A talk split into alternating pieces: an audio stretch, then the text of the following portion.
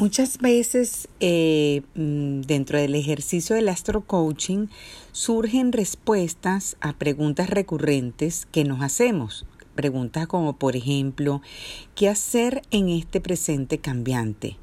¿Cómo adaptarnos a los nuevos paradigmas que son tanto de creencia como tecnológicos? Por ejemplo, ¿dónde me ubico si ya no me conecta nada de lo anterior a dónde me ubico.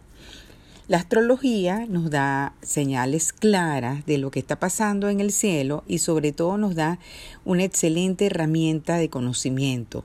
Pero el coaching, además de esta herramienta de conocimiento, nos da las soluciones porque nos pone luz a dónde debemos mirar y qué debemos hacer para hacer los cambios.